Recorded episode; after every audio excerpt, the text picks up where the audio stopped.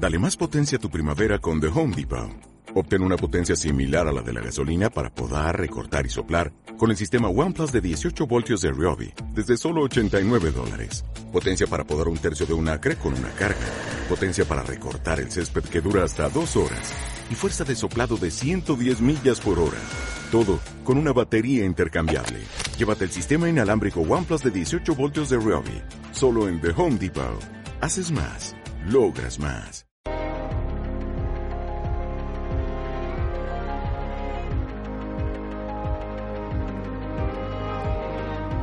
Muy buenos días, saludos eh, a todos los oyentes, a toda la gente que ahora mismo está sintonizando Artegalia Radio, porque hoy estamos en directo, son las 11 y un minuto ya de la mañana, hoy 25 de noviembre, y bueno, pues como habíamos anunciado, hoy teníamos un programa especial dedicado, bueno, pues precisamente al Día Mundial de la Lucha contra la Violencia de, de Género, y es 25 de noviembre, y bueno, pues ya sabéis que desde Artegalia Radio, desde nuestro colectivo Alicante Entiende, bueno, pues obviamente trabajamos desde la igualdad, desde la perspectiva LGTBI y luchamos contra todo tipo de violencias y por lo tanto, bueno, pues hoy dentro de, nuestra programación queríamos hacer este programa especial, como decimos, bueno, pues dedicado a eso, a este día de la lucha contra la violencia de género. Es un programa también enmarcado, bueno, pues dentro de un proyecto de, de la red estatal de medios comunitarios, del proyecto Onda ODS, en el cual, bueno, pues un poco lo que se quiere es hablar alrededor de los objetivos de desarrollo sostenible, los ODS y la Agenda 2030 que hay a nivel mundial, bueno, pues precisamente para trabajar en, en, desde diferentes perspectivas y una de ellas, como decimos, es también la perspectiva de género. Así que bueno, vamos a estar un ratito con vosotros, una hora de, de programa de radio en directo, hablando de todos estos temas y bueno, pues escuchando también algunas de las piezas sonoras, como decimos, dentro de este proyecto de Onda ODS.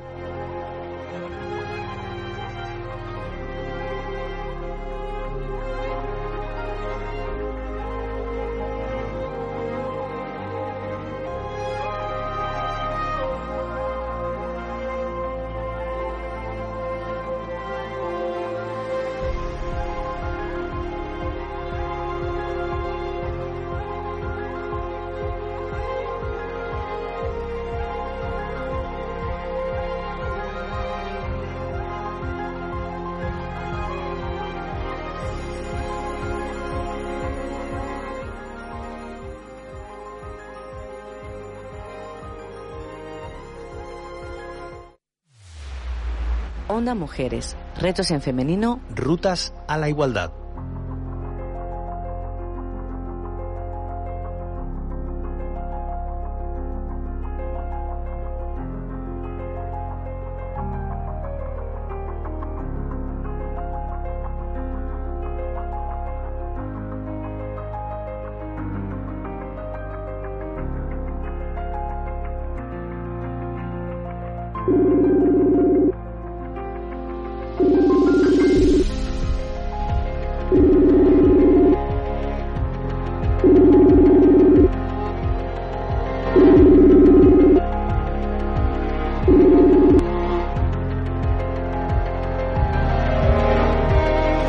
Bueno, pues dentro de, de, de, lo que queremos ir contando a lo largo de este programa, aparte de, como decimos, esas piezas sonoras eh, del proyecto Onda ODS, bueno, pues vamos a hablar también, eh, bueno, pues con algunas personas que, bueno, pues dentro de, de Artegalia Radio, dentro de, Alicante Entiende, bueno, pues también estamos trabajando, ¿no? Eh, a lo largo de todo el año, bueno, pues con, con esta perspectiva, ¿no? Obviamente, desde la perspectiva de igualdad de género y también de, de igualdad respecto a las personas LGTBI.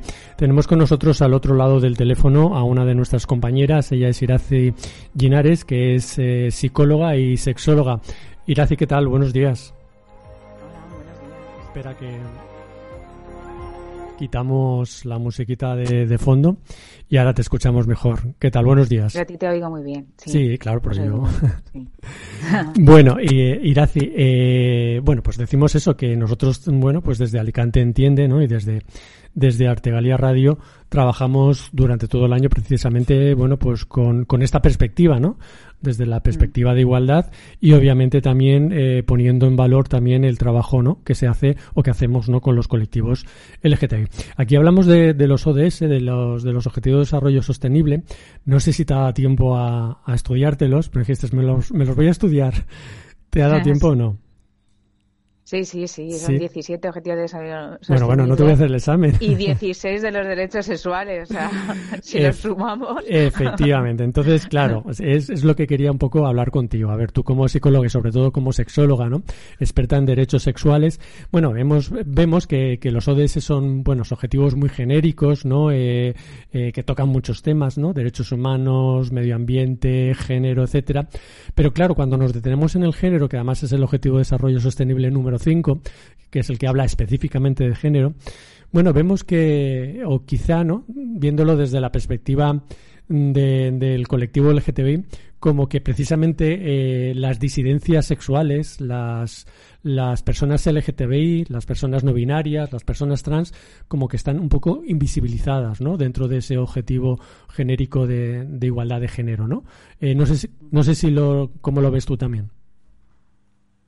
Sí, claro, bueno, al denominarlo así, ¿no? Eh, calificarlo igualdad de género, está hablando en concreto, mm, de, claro, cuando habla de género se está refiriendo a que eh, hombres y mujeres, ¿no? Y a la igualdad en el sentido de oportunidades, de eh, a nivel, porque los objetivos de desarrollo sostenible son a, nivel mundial, entonces es pensar en todos los países, según las culturas, pues cómo, cómo viven hombres y mujeres entonces aquí un poco este objetivo número 5 se refiere, pues eso, en todos los países, como hombres y mujeres, pues luchar por la igualdad en el sentido de eh, la reivindicación ¿no? de, la mujer en, estar, existir en, unos espacios en los que eh, tradicionalmente ha estado el hombre.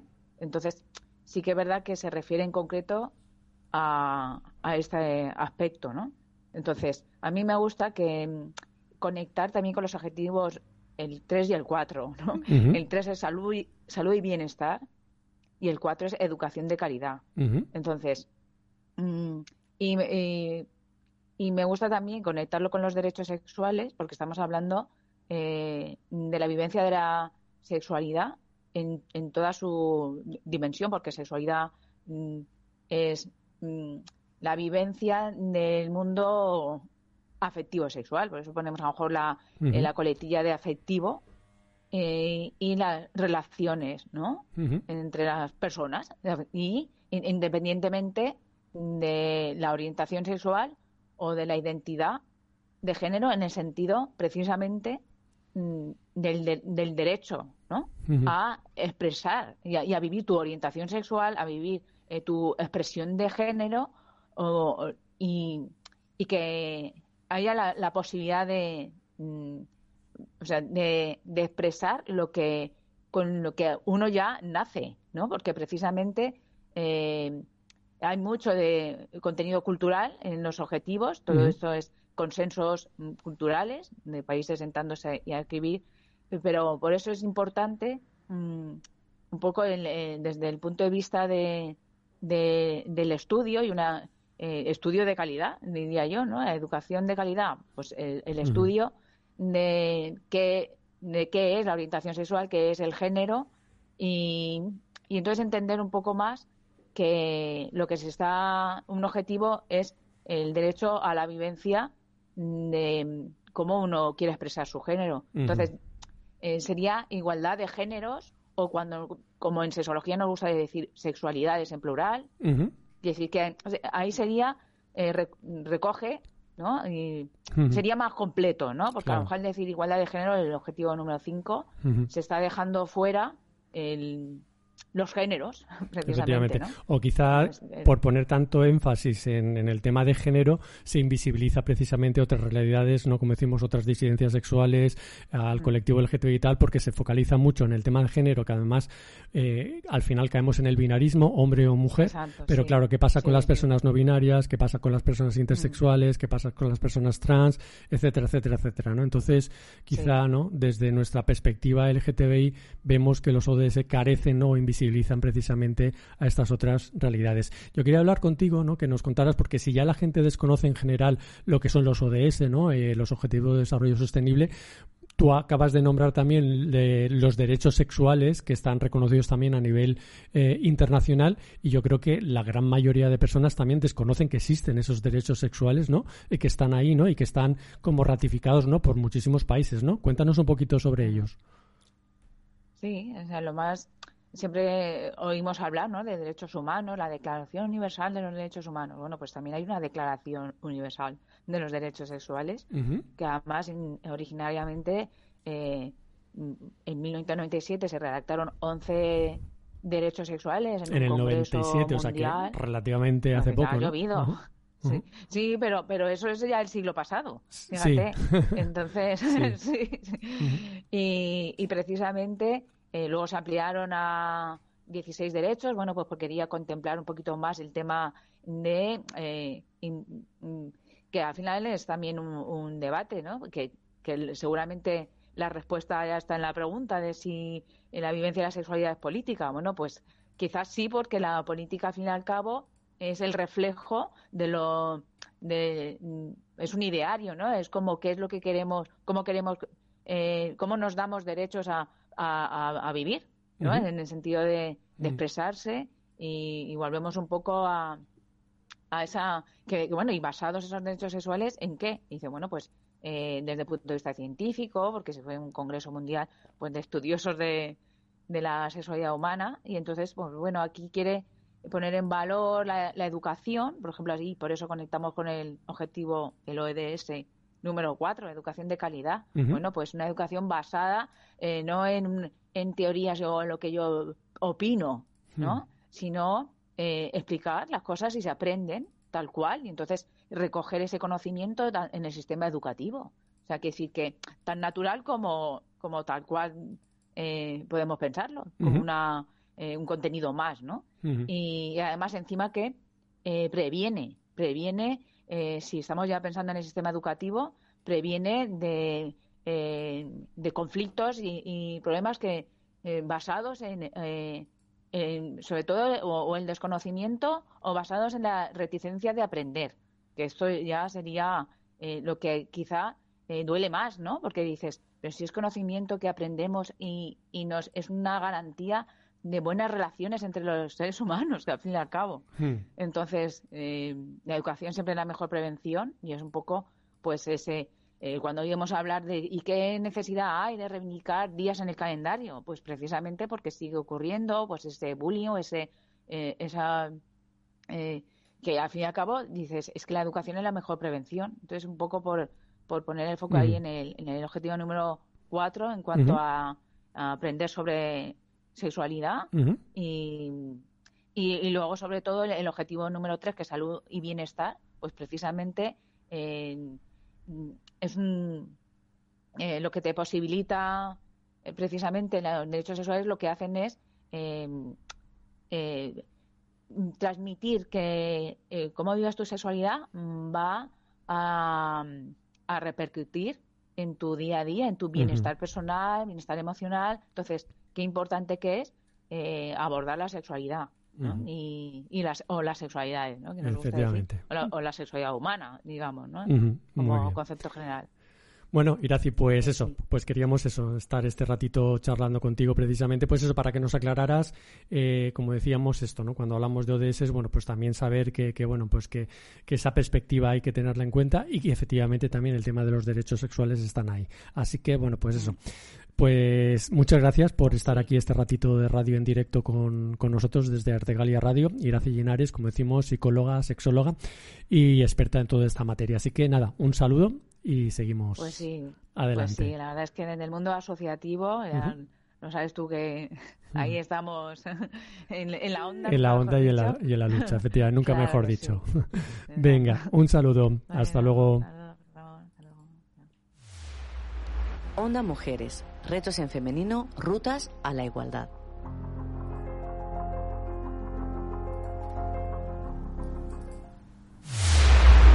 Onda Mujeres, retos en femenino, rutas a la igualdad.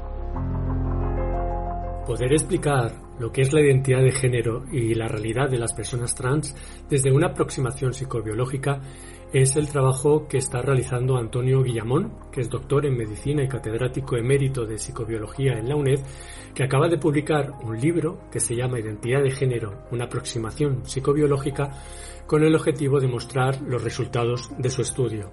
Lo escuchamos.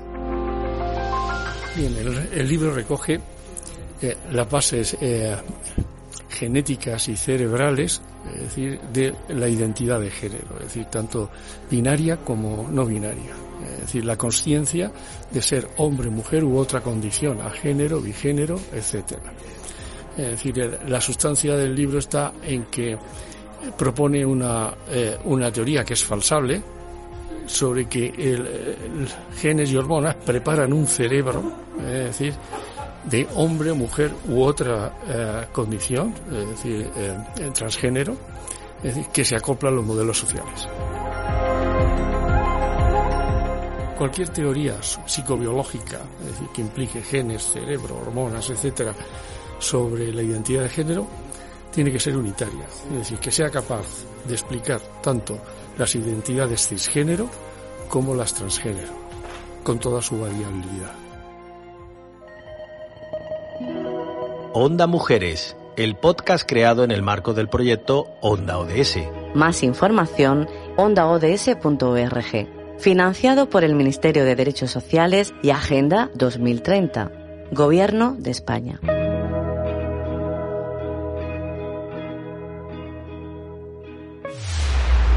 Onda Mujeres. Retos en femenino, rutas a la igualdad.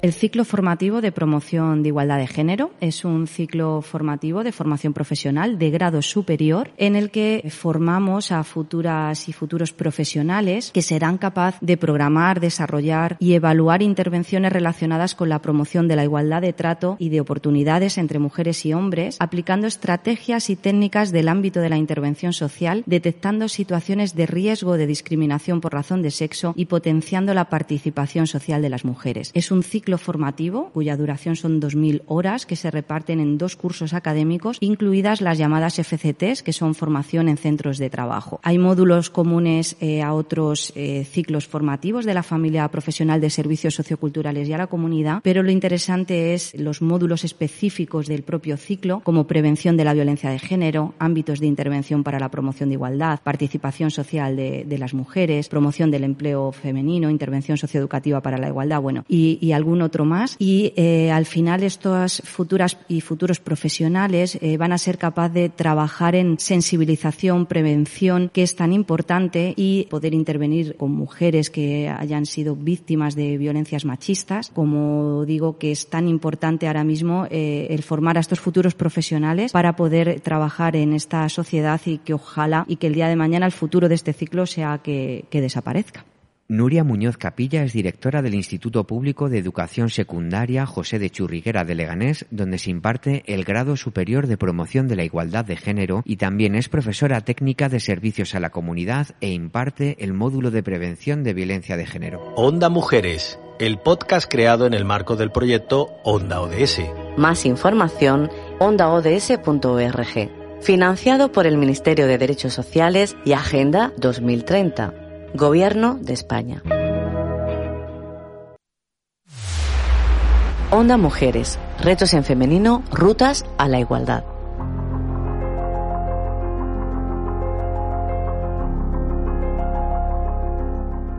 Nos invito a todas a pensar eh, una reflexión acerca de la potencia eh, de los afectos y del cuidado y el cuidado entendiéndolo de una manera profundamente política que a veces como que utilizamos la palabra muy, ah, los cuidados y es como sí, estupendo, ¿qué es cuidarse?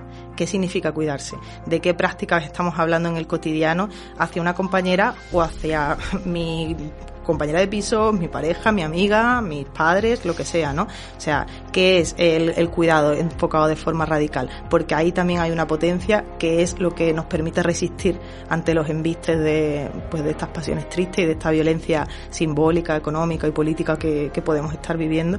Y creo que ahí hay una potencia que pues puso sobre la mesa el movimiento feminista, evidentemente, que, había cosas personales que eran muy políticas y, que esa reflexión acerca de, cómo funcionan los afectos tiene una potencialidad política que es muy fuerte y que no siempre eh, la tenemos presente.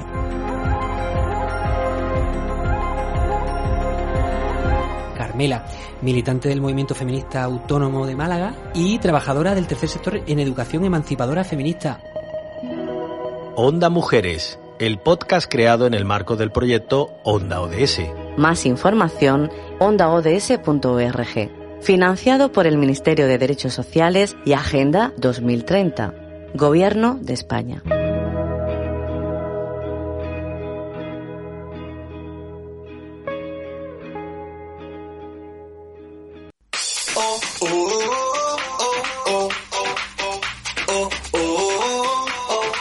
Artegalia Radio, la emisora de radio alicantina, cultural, comunitaria, social y musical.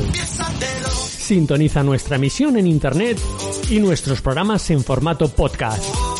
Artegalia Radio, la radio comunitaria y social de Alicante, en artegalia.net.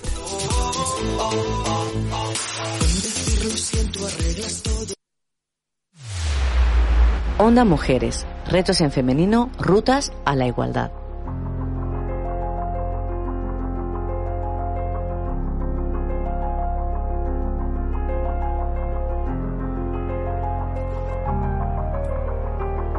Bueno, pues como decimos, estamos en directo, ya sabes, desde Artegalia Radio hoy, son ya las 11 y 22 de la mañana, en este especial, bueno, pues con motivo del 25 de noviembre, ese Día Internacional de Lucha contra la Violencia de Género, y hablando, como decíamos también al principio, bueno, pues un poquito también desde esa perspectiva, cuando hablamos de género, pues hablando también un poco de, de, desde el punto de vista más amplio, ¿no? Y teniendo en cuenta o haciendo esa inclusividad también, como decimos, de las disidencias sexuales, de, de, las personas no binarias, de las personas intersexuales, en fin, de, todo ese colectivo, ¿no?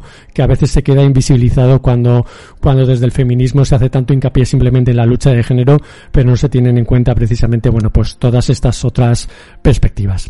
Eh, tenemos con nosotros en el estudio, eh, eh, bueno, pues Aitor Plan, que es el presidente de, del colectivo Post de Igualdad de, de Alcoy. Eh, Aitor, ¿qué tal? Buenos días. Hola, buenos días, José Ramón. Un placer estar aquí contigo. Bueno, pues eso, como, como, como, colectivo LGTBI, que además lo decíamos también, eh, que, estamos luchando, ¿no? O trabajando a lo largo de todo el año, precisamente, bueno, pues eso, por la igualdad, eh, para, para combatir, ¿no? Los delitos de odio, para combatir las agresiones, etcétera y tal. Eh, bueno, pues, no sé, efectivamente, si tú también ves que, que, bueno, pues que cuando se habla así genéricamente de género, ¿no? De, de, de en el tema de género, quizás se invisibiliza también, eh, quizá, pues esas otras realidades, ¿no? Sexuales o afectivos sexuales que están ahí, ¿no? Sí, yo creo que eso es una, no sé si es una deuda pendiente también desde el propio colectivo, ¿no? Porque al final desde, desde un sector de, de la sociedad, desde un sector feminista, yo creo que se tiende a invisibilizar o, o sí, yo creo que invisibilizar o a no tener en cuenta a todas las mujeres, ¿no? Y cuando hablamos de todas las mujeres, estamos hablando de todas las mujeres, ¿vale? Eh, estábamos hablando anteriormente de personas no binarias, personas intersexuales, mujeres trans, es decir, al final son, son mujeres y sí que es cierto que, que se tiende a invisibilizar y parece ser que también se van descabalgando un poco eh, es, se ven, se están viendo excluidas, mejor dicho, del movimiento feminista, uh -huh. todas estas mujeres que estábamos hablando que pertenecen al colectivo, eh, en este caso eh, LGTBI o en este caso por ser mujeres trans, ¿no? Uh -huh. Se van descolgando por sentirse también excluidas del movimiento, ¿no? Uh -huh. Y yo creo que a la vista está de que en muchos lugares de, de España hoy van a haber manifestaciones que no son inclusivas uh -huh. y que son manifestaciones que,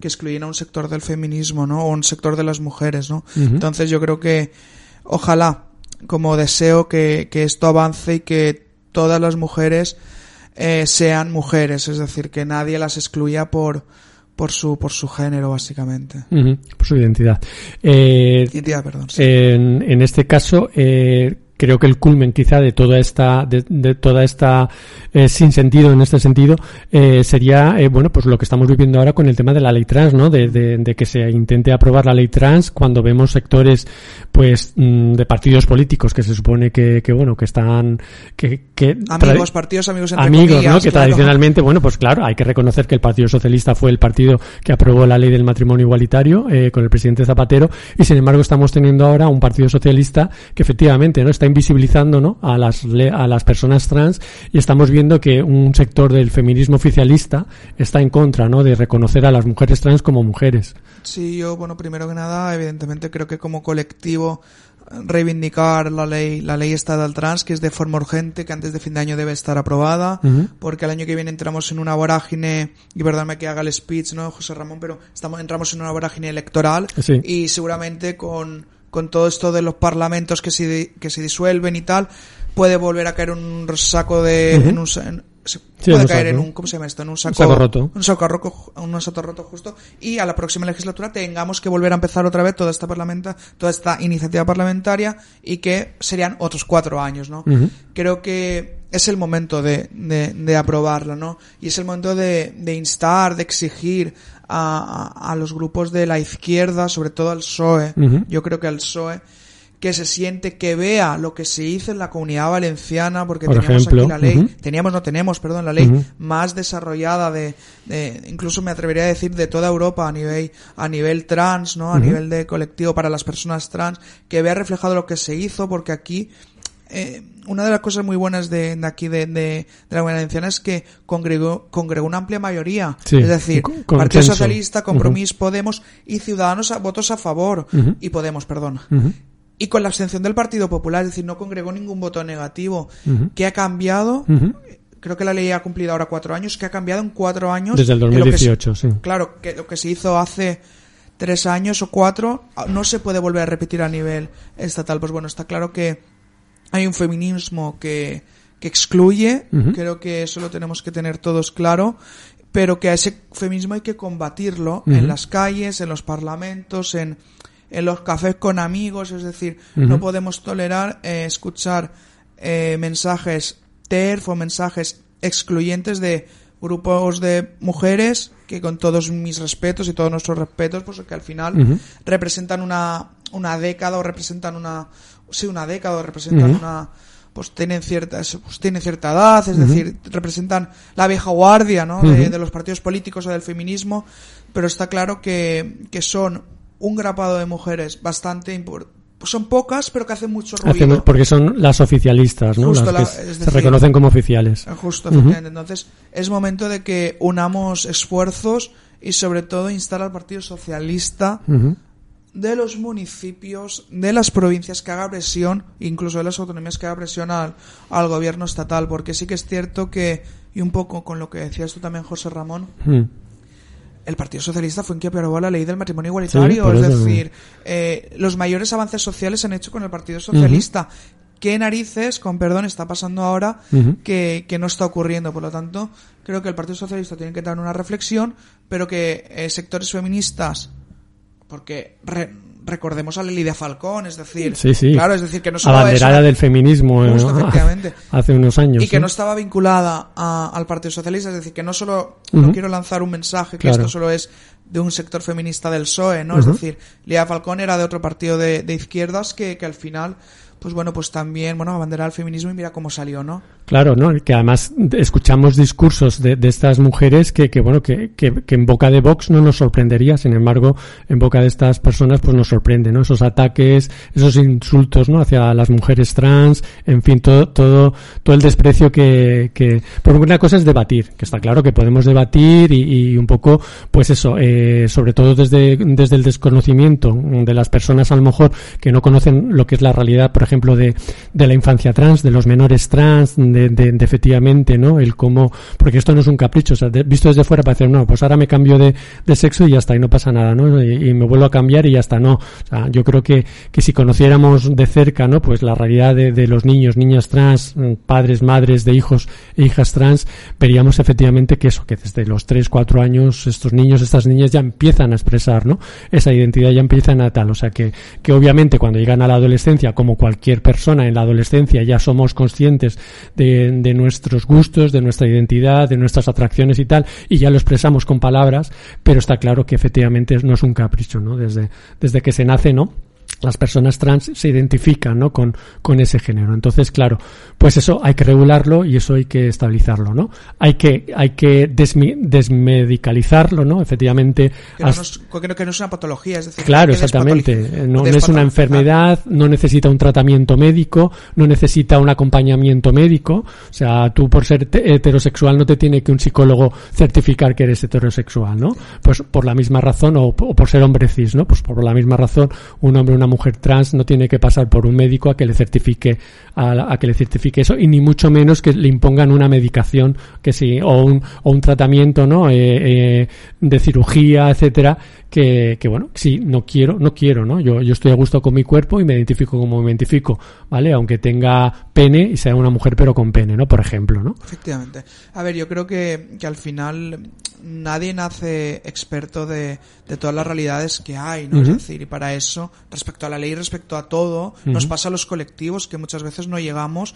por falta de formación, por falta de tal. Bueno, pues para eso tenemos a colectivos, yo creo que vinculados a las infancias trans, colectivos de personas no binarias, para que nos, al final, nos expliquen su realidad y nosotros como, como, como personas que les estamos apoyando podamos, podamos reivindicar lo que lo que lo que realmente eh, exigen no y con eso yo creo que ha pasado también con la con la ley trans es decir lo que decías tú del capricho.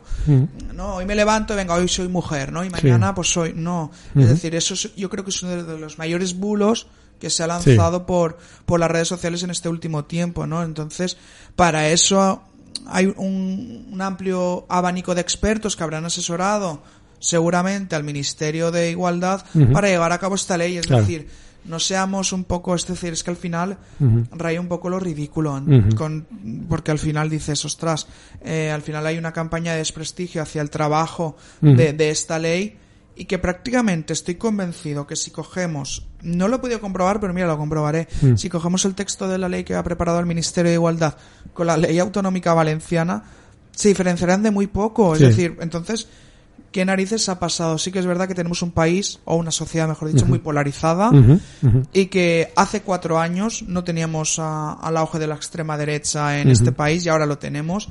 Yo creo que ha hecho saltar las liebres en cierto sector feminista, ¿no?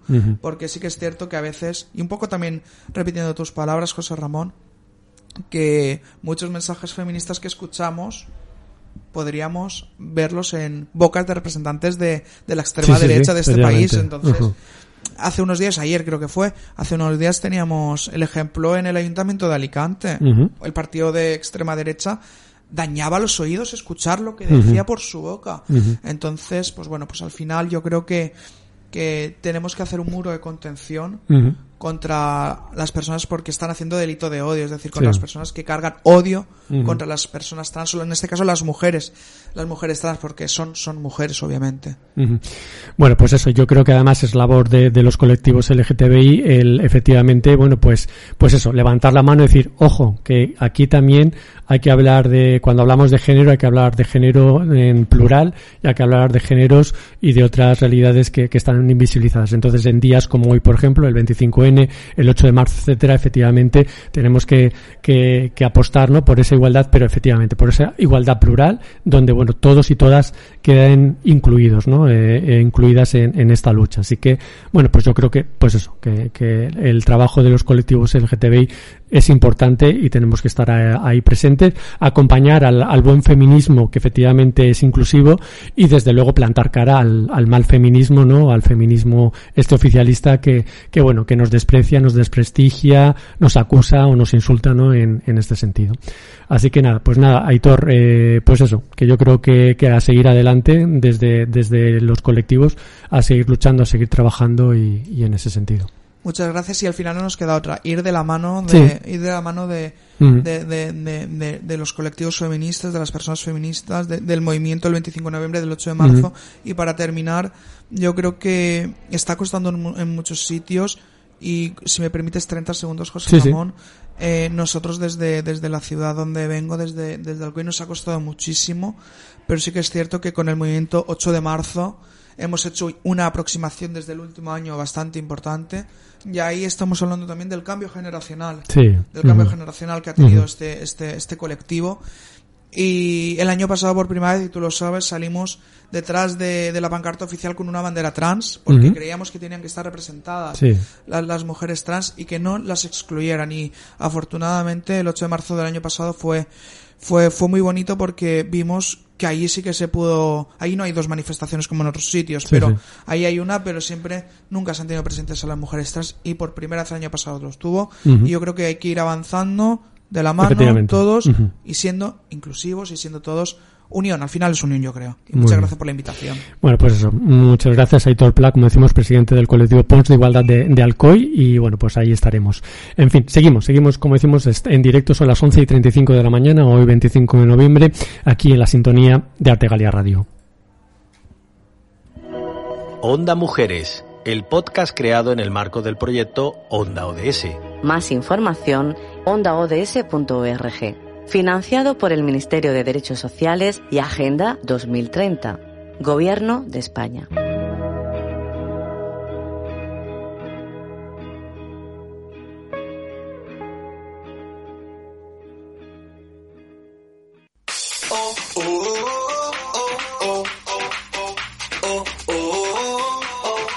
Artegalia Radio, la emisora de radio alicantina cultural, comunitaria, social y musical.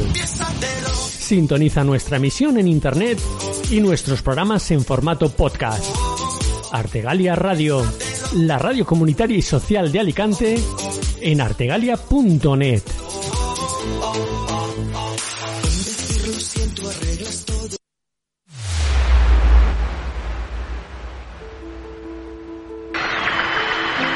Porque yo podría, y me atrevería a decir, que el individuo no es más que un eslabón, un pequeño eslabón en una larguísima cadena, cuyo origen se pierde en la noche de los tiempos y cuyo fin está todavía por forjar. El aleteo de una mariposa se puede sentir al otro lado del mundo. Todo empieza por ti. Susara había punto. Onda ODS. Ona ODS. Una ventana abierta. Una fiestra abierta a un futuro sostenible etorkizun jasangarri baten ardatz. Una finestra oberta a un futuro sostenible. Yolanda García es docente y forma parte de la asociación Clavico, el claustro virtual de coeducación. Yolanda, gracias por el trabajo tan necesario que hacéis desde Clavico y gracias por contárnoslo en la emisora comunitaria de Leganés y en Onda ODS. Muchas gracias por habernos invitado a Eco Leganés y por darnos la posibilidad de contaros quién es Clavico y, cómo estamos haciendo el, Congreso.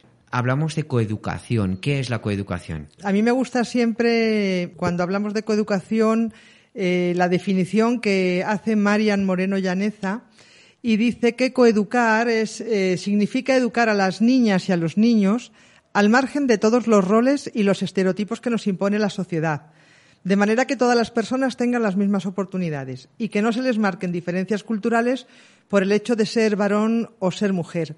Coeducar es un proyecto de vida, como dice también Marina Subirat. Es, un proyecto político. Tú no puedes, cuando estás en un aula, llevar puesta la bata de la coeducación y cuando salgas del instituto, del cole, de la escuela, dejarla colgada hasta el día siguiente. Eh, lo haces piel, coeducas las 24 horas del día. El trabajo mm, diario y, en lo que se concreta la coeducación, pues tiene como unos pilares que son los, los centrales de la coeducación. Por ejemplo, desmontar los estereotipos en todas las etapas educativas. El centro educativo tiene que postularse como este espacio que equilibre el bombardeo de mensajes que reciben su alumnado, mensajes que no son igualitarios, pues desde todos los ámbitos de su vida, desde el resto de los ámbitos de su vida, los medios de comunicación, la familia, el entorno, y un trabajo fundamental del profesorado es desmontar todos estos estereotipos.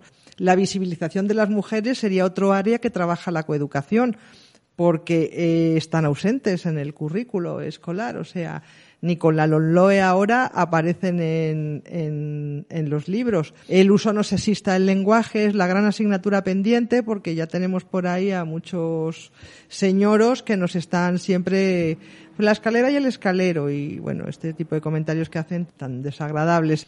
Las masculinidades igualitarias también sería otra gran asignatura que tiene que trabajar eh, la coeducación y que tenemos que trabajar las coeducadoras en el aula, porque ahora hay una corriente, por ejemplo, que está hablando de lo que son eh, las nuevas masculinidades.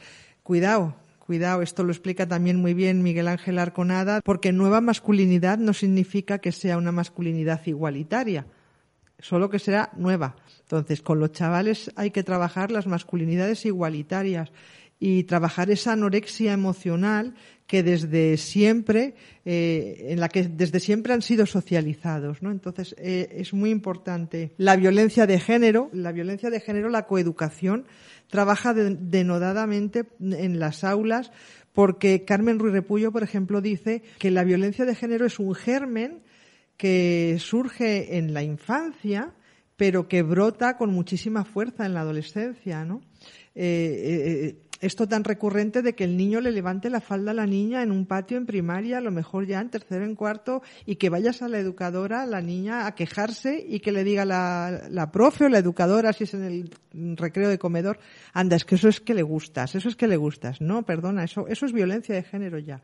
Y a ese niño ya se le ha socializado diciendo que tú puedes levantarle la falda a la niña que no te va a pasar nada. Al contrario, le dicen a la niña, bueno, vete para allá, vete para allá y juega allí. No, perdona. O sea, coge a ese niño y explícale que no tiene ningún derecho a levantarle la falda a esa criatura, ¿no? Y luego la educación afectivo-sexual también, que es un complemento casi de, de, lo que es la violencia de género, ¿no? Están muy ligadas, quiero decir. Porque hablar de sexo, hablar de sexualidad es hablar de, de las personas, de nosotras, de cómo somos y de cómo nos expresamos, ¿no? Y las coeducadoras, las personas coeducadoras sí que estamos viendo que hay mucho sexismo todavía y luego nos, nos condenan o nos juzgan porque dicen que si estamos intentando hacer, enseñar a masturbarse a los niños en infantil, absolutamente para nada. O sea, el, el cuerpo humano es eh, el cuerpo que nosotros tenemos y que nos, lo tenemos que reconocer y eso se tiene que hacer también desde que son los niños y las niñas pequeños, ¿no? En ese sentido, eh, Clavico pretendéis coeducar, ¿no? Cuéntanos qué es Clavico, cómo surge, quiénes participan. Pues eh, sí, Clavico es una asociación sin ánimo de lucro. Esta asociación se gestó en el año 2018 en, durante, en el marco de la celebración del primer Congreso Internacional de Coeducación y se constituyó como asociación en marzo del, del 2019. Eh, la asociación eh, lo que pretende pues es eh, con nuestra colaboración, con la colaboración de las coeducadoras, pues lograr la igualdad real en nuestra sociedad trabajando desde la, desde la educación. Es una propuesta feminista y coeducativa de situar la vida en el, y los cuidados en el centro como modelo de, organización social, porque no es posible perseguir la igualdad entre mujeres y hombres en este modelo social que tenemos ahora tan patriarcal. Que, es la producción y la reproducción de todos los roles patriarcales. Es lo que pretendemos pues desmontar, obviamente. Este claustro virtual de coeducación, que es un grupo de Facebook, eh, se lo creó Marian, Marian Moreno Llaneza, en el año 2014 eh, pues un día, ya esto lo ha contado ya muchas veces, eh, en el que salió de su claustro eh, bastante enfadada porque se encontraba con que tenía muchas resistencias a coeducar y la soledad de coeducar en el claustro o en tu departamento, en tu, instituto, pues te hace tener muy malas experiencias y pasadas. Entonces salió bastante enfadada y dijo, voy a crear un claustro virtual donde realmente podamos eh, compartir la coeducación. Y esto lo hizo en el 2014 y ella cuenta que lo hizo solamente con una idea que era la idea de cuidarnos todas las personas coeducadoras y la idea de tener un espacio seguro donde pudiéramos compartir y debatir, donde cuando entrásemos en ese claustro, aunque fuera virtual en Facebook, supiéramos que estábamos entre gente amiga, que estábamos en casa y donde desde ese claustro pudiéramos construir este mundo nuevo eh, pues con lo que sabemos, con lo que sabíamos y con lo que vamos aprendiendo, porque estamos aprendiendo continuamente. Cuando comienza la andadura de Clavico somos 5.000 personas en el claustro, ahora somos más de 14.000 personas eh, inscritas. La asociación como tal tiene más de 300 socias en este momento que son quienes sostienen realmente Clavico, porque como digo, somos una asociación sin ánimo de lucro que no tenemos absolutamente ninguna subvención ni tenemos absolutamente, nos, nos sufragamos gracias a la generosidad de las cuotas de las socias y de la entrada simbólica que se cobra en el Congreso. Este año se celebra el quinto Congreso Internacional de Coeducación que organiza Esclavico. ¿Quién puede asistir? ¿En qué consiste el Congreso? ¿Quién puede apuntarse? Bueno, pues eh, sí tenemos suerte de que se celebre en Leganés, aunque es una cosa totalmente fortuita. La verdad que la universidad pues tuvo a bien cedernos el espacio y la propia universidad se ha convertido en un referente ya a nivel nacional porque los congresos se celebran siempre en el Auditorio Padre Soler de la Universidad Carlos III en el campus de Leganés. Puede ir cualquier persona, no tiene por qué pertenecer solamente a la comunidad educativa. ¿Quién puedo destacar de, en estos cinco congresos? A todas las personas que han intervenido. Todas son personas referentes en coeducación en este país, incluso también han venido desde Argentina y este año nos visita de nuevo Pate Palero. Pero Miguel Ángel Arconada, que trabaja las masculinidades igualitarias, Carmen Ruiz Repullo es un referente en violencia de género, Susana Ginesta lleva la coeducación, el humor a la coeducación, menstruita, nos va a hablar también de todo. Entonces, eh, cada ponencia nos enseña, con cada ponencia aprendemos y, no podría destacar ninguna. Yo ya digo, prefiero que se acerquen al claustro y se sirvan al canal de YouTube y que se sirvan ellas mismas en función de las necesidades o de lo que les apetezca. Yolanda García es docente y forma parte de la Asociación Clavico, el claustro virtual de coeducación. Gracias por concedernos esta entrevista. Pues muchas gracias a vosotros, como os dije al principio, por habernos dado este espacio y la posibilidad de, de contarlo. Muchas gracias. Transición ecológica. Economía circular. Igualdad de género. Empleo digno. Energía verdea. Revitalización del medio rural Onda ODS. Tu espacio radiofónico para un mundo más justo. Más información en ondaods.org. Financiado por el Ministerio de Derechos Sociales y Agenda 2030, Gobierno de España.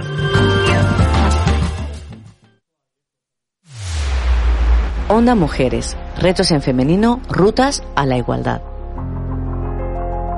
Y estamos aquí con Samberas Palmilleras con un proyecto personal que se llama Proyecto Chalaura. Bueno, me dedico a utilizar la batucada, la formación de tambores como una herramienta de desarrollo personal, de crecimiento, de trabajo grupal, de diversión y, bueno, llevando la música y, haciendo ruido del bueno allá donde, donde podamos. Entonces, bueno, pues al feminismo aporta el hecho de, ocupar un, lugar eh, visible, hacer una actividad en la que en la que nosotras nos vamos a entender, un espacio seguro de empoderamiento, que eso también es importante, ¿no? Eh, creo que mm, sin, sin darnos apenas cuenta es una pertenecer a una batucada, mm, en este caso una batucada de mujeres, es un punto de, de fortalecimiento personal que se va a notar en en nuestra familia, en nuestros amigos y al final en todas las áreas. Laura Miramón, dinamizadora de Samberas Palmillera y mucho más. Onda Mujeres, el podcast creado en el marco del proyecto Onda ODS. Más información, ondaods.org. Financiado por el Ministerio de Derechos Sociales y Agenda 2030. Gobierno de España.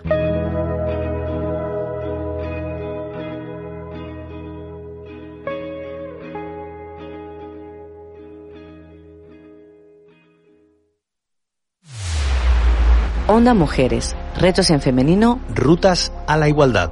Pensamos que la residencia Flora Tristán es un proyecto de trabajo comunitario con perspectiva de género que tiene varios elementos innovadores que de alguna manera hemos, hemos ido desarrollando en estos minutos. ¿no? El primero de ellos ha sido partir de los intereses que había eh, y del desarrollo endógeno el segundo elemento ha sido pues romper de alguna manera el modelo tradicional de intervención en el que viene un experto a, diseñar un proyecto y hay otro que, lo, que lo recibe. De alguna manera ahí hemos transformado el ir a investigar por el ir a acompañar y, el ir a intervenir por el ir a convivir. Y eso de alguna manera nos ha generado un marco más igualitario de trabajo donde eh, ambas partes, tanto la gente del barrio como la gente de la universidad, pues ha podido desarrollar aprendizajes y, desarrollo de, habilidades, competencias y ha podido pues ir un poco más allá. Otro de los elementos ha sido la gestión eh, participada del proyecto en todos sus niveles, tanto a nivel de, de residentes como del equipo técnico y directivo. Y por último, pues que el, tema de género no se ha limitado únicamente al trabajo con mujeres, sino que hemos intentado ir más allá y, lo hemos concebido como un elemento relacional ¿no? de, hombres y mujeres y, bueno también de, concebir que no hay una manera única de ser mujer ¿no? sino todo lo contrario aquí en el barrio mucho menos ¿no? Eh, pues considerar o lo que se dice ahora no la eh, transaccionalidad de alguna manera María del Carmen Maguilla Gómez técnica de dinamización comunitaria de la residencia universitaria Flora Tristán en Polígono Sur de Sevilla Onda Mujeres el podcast creado en el marco del proyecto Onda ODS. Más información, ondaods.org. Financiado por el Ministerio de Derechos Sociales y Agenda 2030. Gobierno de España.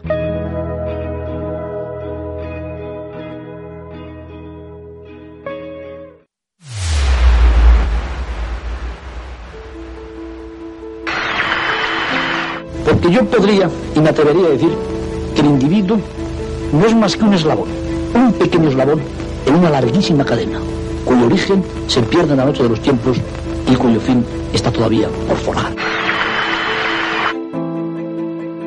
El aleteo de una mariposa se puede sentir al otro lado del mundo.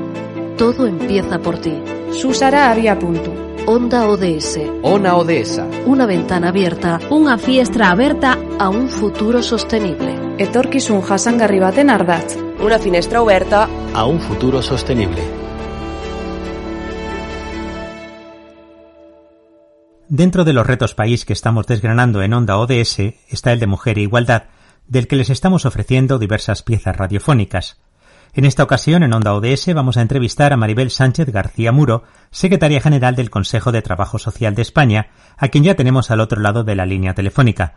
Maribel, un saludo y muchas gracias por atendernos. Hola, saludos. Para cumplir con los objetivos de desarrollo sostenible, ¿qué acciones lleva el Consejo General para poder reducir la brecha de la desigualdad de género y poner fin a la discriminación? El Consejo General de Trabajo Social, eh, dentro de su funcionamiento y su programación, tiene un eje transversal que es de género, eh, con lo cual todo, todas las acciones eh, que en las cuales se trabajan tienen esa perspectiva de género. Pero luego sí es verdad que hay acciones específicas para, para, reducir esa brecha de desigualdad, como formación y webinars que se multiplicaron en la, en la época de pandemia para tener ese contacto de, con todos los colegios. He de decir que está representando, el Consejo representa 36 colegios a nivel de España, es toda la estructura colegial. Todo lo que se hace desde el Consejo salpica a la estructura, con lo cual eh, toda esa formación, todas esas webinars que se han hecho van dirigidas a la colegiatura. Con lo cual, la pretensión es que toda esa perspectiva de género esté presente en todo el territorio español. También se han hecho documentales y hay un espacio concretamente que es esto también tiene que ver con el género, que se realiza dos veces al año, haciéndolo coincidir con el 8M, el Día Internacional de la Mujer, y el 25 de noviembre, Día Internacional en contra de las violencias de género. Eh, posicionamientos y colaboraciones importantes, concretamente el posicionamiento respecto del, del, SAP, el falso mm, síndrome de alienación parental y otro tipo de colaboraciones. Las actividades propias del Día 8M y del día 25 de noviembre, unas jornadas en Bruselas que se hicieron, que nos presentamos eh, mm, eh, antes de la pandemia y que allí se expusieron cómo se estaba trabajando dentro de las eurodiputadas eh, ahí en Bruselas españolas. El Congreso Estatal que lo hemos tenido recientemente en mayo, donde se ha dado espacio a mesas y a aquellas mesas que no han sido específicas, siempre ha estado presente la perspectiva de género. campaña, en la colaboración en la campaña del Parlamento Europeo y dónde están ellas. Eh, la comisión, formamos parte de la Comisión de Género de UP, que es Unión Profesional que aglutina todos los consejos eh, estatales de todas las disciplinas y profesiones de España.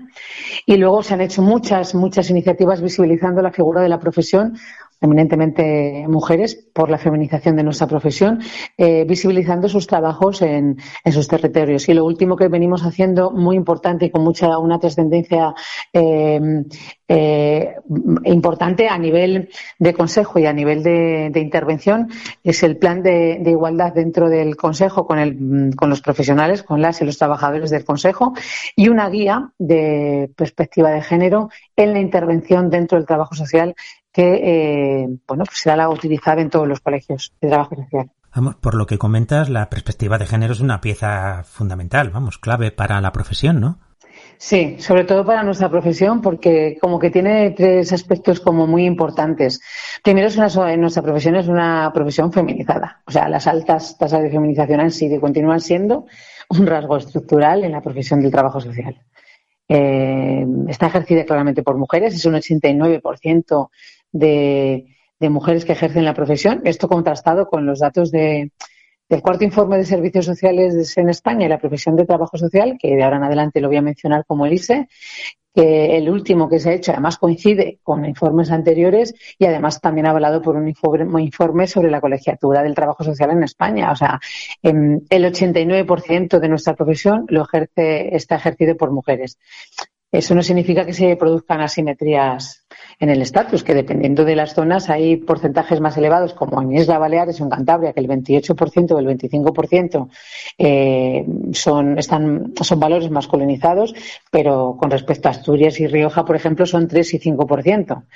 Eh, eh, muy importante, tiene que ver un poco con, con eh, el tema, o sea, con la variable edad se advierte que según se va aumentando la edad, principalmente en esa horquilla de los, de los más de 61 años, hay una diferencia muy significativa de 20 puntos de presencia masculina que se concentra en mayor número de hombres en cargos directivos y en posiciones así como más acomodadas en los diferentes sistemas, extendiendo además ellos teniendo la posibilidad de extender su ejercicio profesional más allá de la edad de jubilación.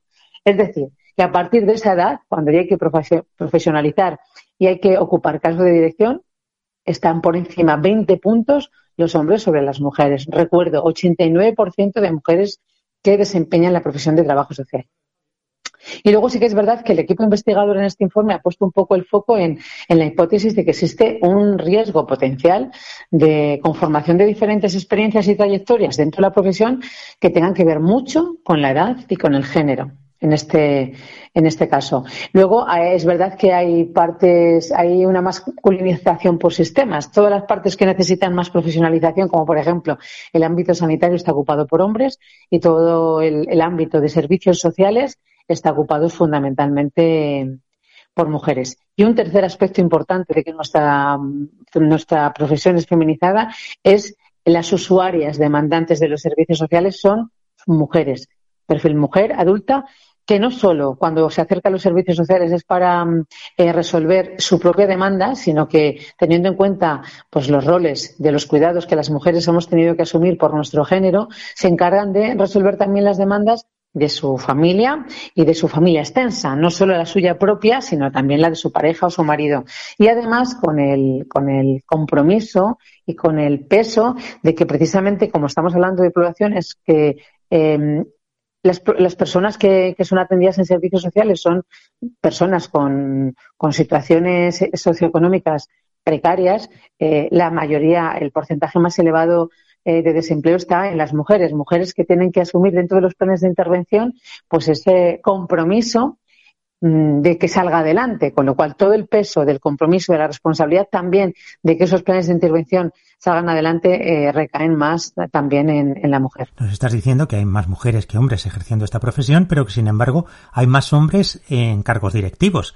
Existe, por tanto, un techo de cristal también para las trabajadoras sociales. Por ejemplo, ¿existen diferencias laborales o profesionales como en otros sectores? Sí, sí. Eh, tiene que ver con mucho con la situación laboral, con el reconocimiento formal de las y los trabajadores sociales, con la estabilidad laboral, con la edad, con los tipos de jornada. Eh, si lo decimos, si lo establecemos un poco por sectores, eh, el mayor equilibrio o reconocimiento de la profesión, de la jornada y del salario está en el sector público. Cuando entramos en el sector privado o en el tercer sector, ahí es donde se concentran los mayores desequilibrios y la precariedad en el trabajo en cuanto a jornadas, que hay medias jornadas, horas semanales, eh, evitar el, el, que en la contratación se reconozca cuál es tu cuál es tu perfil profesional, porque eso mm, pues abarata los costes en la empresa privada. Entonces, bueno, pues si te puedo contratar, aunque te exija las funciones de trabajadora social, te puedo contratar como, mm, como auxiliar o como animadora sociocultural, eh, para mí es, o sea, en, el abaratamiento de costes, para mí es mucho mejor. Entonces sí que es cierto que también está concentrado en edades más jóvenes, cuando sales ya con, de la universidad pues te bueno te agarras a cualquier a cualquier trabajo aunque no tenga no tenga ese reconocimiento y, luego los trabajos menos en precario están más a partir de los 45 50 años que ya empiezas a formar parte de la administración pública. No obstante, en esto sí que tengo que reconocer que, como en todo, existe una transversalidad que, igual que también en la administración eh, pública existe esos espacios de precariedad, a, la vez en, la, en el sector privado existen esos espacios de calidad pero fundamentalmente va asociado a, ese tipo de, variables eh, que acabo de mencionar. Maribel Sánchez García Muros, secretaria general del Consejo de Trabajo Social de España. Muchas gracias por habernos atendido. Le deseamos lo mejor. Muchas gracias por darme la oportunidad de visibilizar la importancia no solo del género, sino de en esta profesión que está, eh, bueno, pues eh, al pie del cañón en todas las circunstancias adversas que se han ido produciendo y no está reconocida suficientemente. Ha sido una entrevista de Onda Polígono para Onda ODS y yo soy María José Hernández. Un cordial saludo. Transición ecológica. Economía circular Igualdad de género. Empleo digno. Energía verdea. Revitalización del medio rural. Onda ODS. Tu espacio radiofónico para un mundo más justo. Más información en ondaods.org. Financiado por el Ministerio de Derechos Sociales y Agenda 2030, Gobierno de España. Onda Mujeres. Retos en femenino, rutas a la igualdad.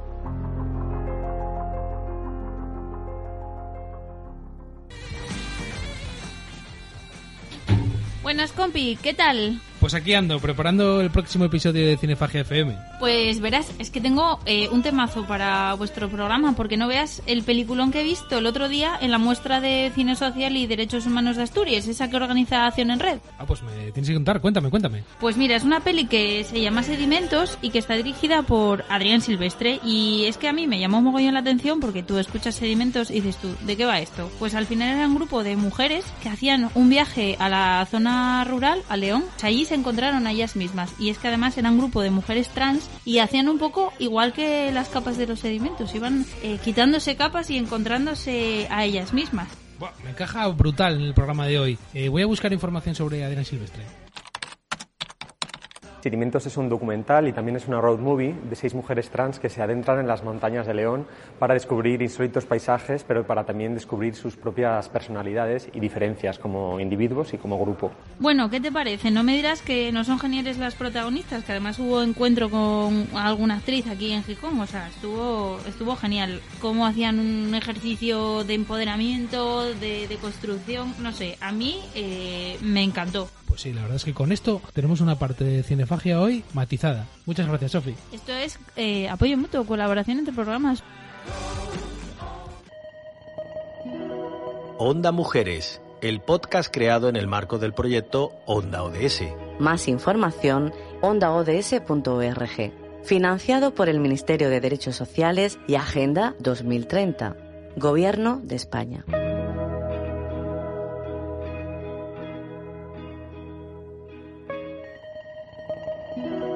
Onda Mujeres, el podcast creado en el marco del proyecto Onda ODS. Más información, ondaods.org. Financiado por el Ministerio de Derechos Sociales y Agenda 2030. Gobierno de España.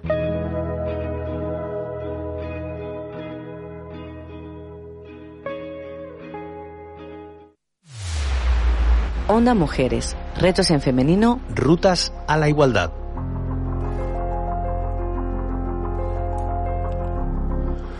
Bueno, pues son las 12 de la mañana, cuatro minutos ya pasan de las 12 de la mañana. Ya sabes que mm, estamos en directo desde Artegalia Radio en este programa especial con motivo del 25N del Día Mundial de la Lucha contra la Violencia de Género.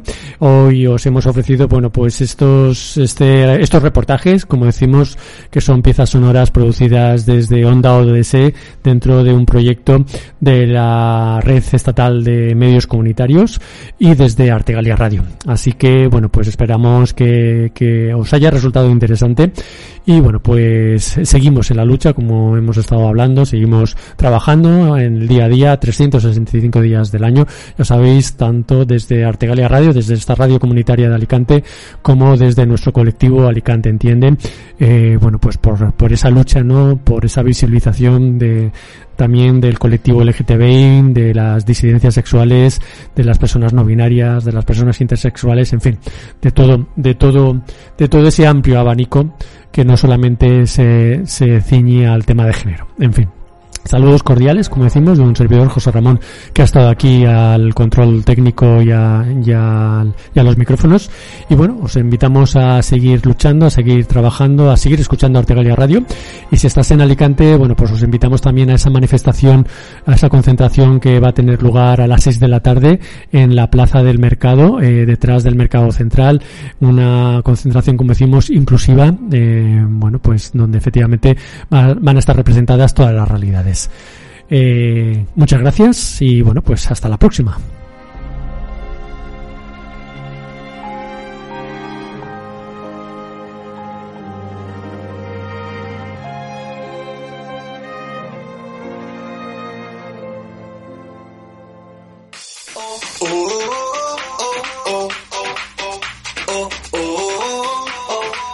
Artegalia Radio, la emisora de radio alicantina cultural, comunitaria, social y musical.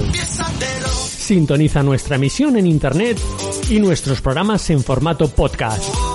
Artegalia Radio, la radio comunitaria y social de Alicante, en artegalia.net.